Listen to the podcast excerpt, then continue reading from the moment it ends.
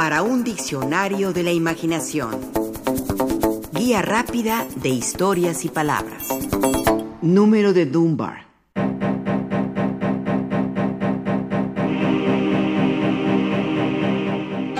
El pájaro tiene su nido, la araña su tela, el hombre la amistad, afirmaba el poeta William Blake. Y es que los lazos de la amistad son más estrechos que los de la sangre y la familia, al decir de Giovanni Boccaccio. La amistad como valor, la amistad como algo poderoso y verdadero en la vida humana. Es parentesco sin sangre, una amistad verdadera. Como decía Pedro Calderón de la Barca, o esto escrito por el filósofo chino Mencio, sin duda una reflexión bella y de sabias profundidades. La amistad es una mente en dos cuerpos.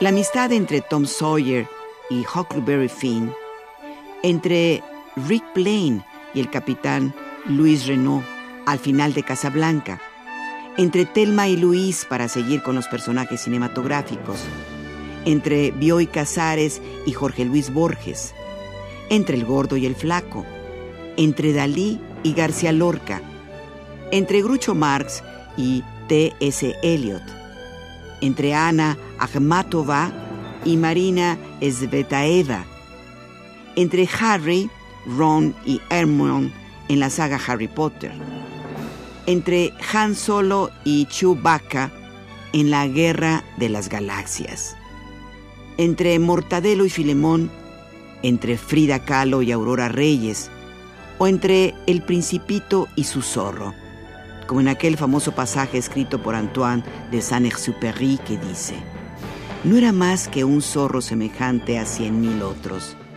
pero yo lo hice mi amigo y ahora es único en el mundo.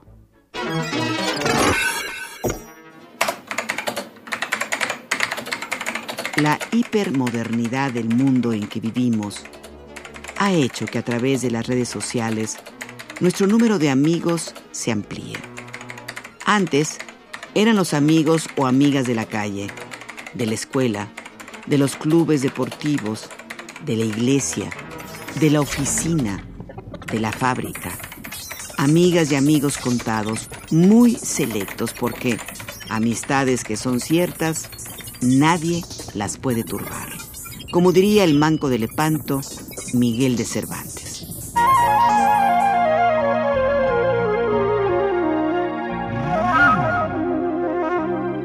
Antes, las amistades nacían del compañerismo, de estar juntos en las buenas y en las malas, de ayudarse mutuamente, de ser leales unos a otros, de estar ahí cuando se necesitara en caso de algún apuro, de protegerse y cuidarse.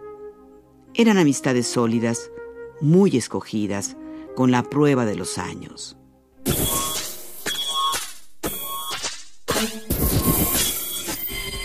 Ahora, sin embargo, esas amistades se pueden escoger al alcance de un clic. A través de la red social conocida como Facebook, por ejemplo, nuestra red de amistades se ha ampliado. Ahora tenemos muchos más amigas y amigos que antes. Pedimos amistad y nos la dan al por mayor. Lo importante es tener muchos amigos y amigas. 100, 500, 1000 o 5000 amigos que leen e interaccionan con lo que escribimos o publicamos en esas páginas.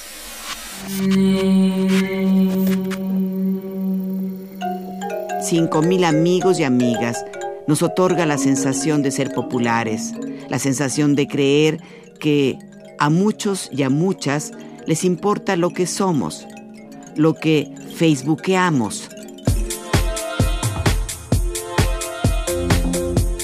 Por supuesto, tener tal cantidad de amigas y amigos como nos muestran e impulsan a tener ciertas redes sociales es una ilusión. Incluso el número de seguidores es real, pero ficticio. ¿En verdad podemos llamarlos nuestros amigos o amigas nuestros seguidores? ¿No serán la mayoría simples conocidos, llevados también por la inercia de tener más y más amistades? Tengo amigas y amigos, luego existo.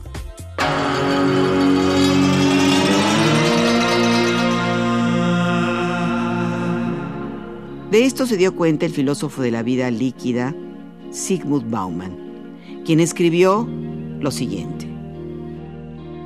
Un Facebook dependiente me dijo, he hecho 500 amistades y en un día. Yo no las he hecho en 86 años, porque ¿cuántos amigos puede realmente tener un ser humano? Respuesta, 150, no más. Este es el número de Dunbar, es decir, la cantidad máxima de personas que pueden formar parte de nuestro paisaje emocional. Ir más allá sería un exceso, un derroche de tiempo.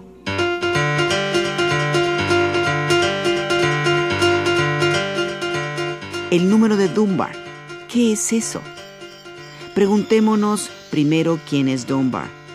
Se trata de Robin Dunbar, profesor emérito de psicología evolucionaria de la Universidad de Oxford en Inglaterra.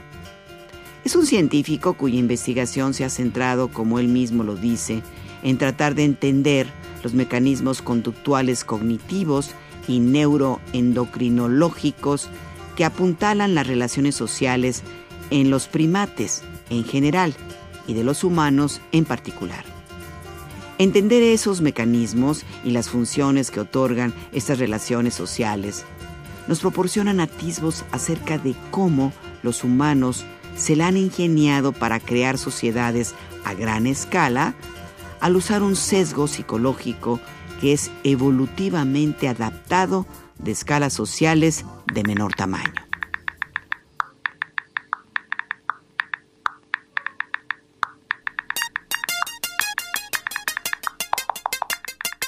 Además, nos ayudan a entender por qué estos mecanismos son menos que perfectos en el mundo moderno.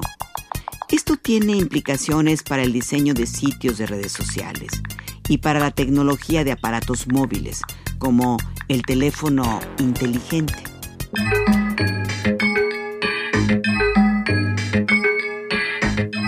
En su libro La Odisea de la Humanidad, una nueva historia de la evolución del hombre, Dunbar incursiona en el estudio comparado de los primates y el ser humano, de las sociedades primitivas y las modernas, para recalcar lo que ya había adelantado en 1993, que existía una relación entre la medida del cerebro y la medida del grupo con quien nos relacionamos.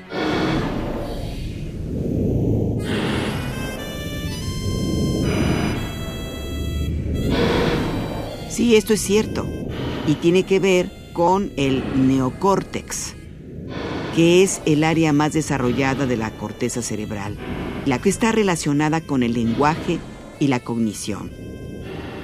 Dunbar observó que en los primates el neocórtex determina con cuántos miembros se relaciona un grupo y que lo mismo sucedía con los seres humanos y concluyó entonces que ese número era de 147.8 individuos, que se redondeó para efectos prácticos a 150. En efecto, Robin Dunbar teorizó que los humanos no podían tener más de unas 150 relaciones significativas, una cifra que se volvió conocida como el número de Dunbar. Como informa la investigadora María Garrido, Dunbar estipuló que una persona media dispone de un primer círculo con tan solo cinco seres queridos. 15 correspondería al número de buenos amigos que podemos tener en diferentes momentos de la vida. 50 serían los amigos de verdad. 150 los contactos significativos.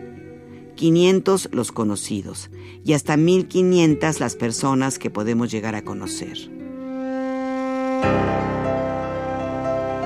Así que si Dunbar tiene razón, los miles de amigos y amigas que uno puede tener en Facebook no son significativos, pero la verdad, se siente bonito tener tantas amistades. Tal vez no lo dicte el neocórtex, pero sí nuestra vanidad y nuestro deseo de compartir lo que somos con un número mayor de personas. A final de cuentas, como afirma Cervantes, amistades que son ciertas, nadie las puede turbar.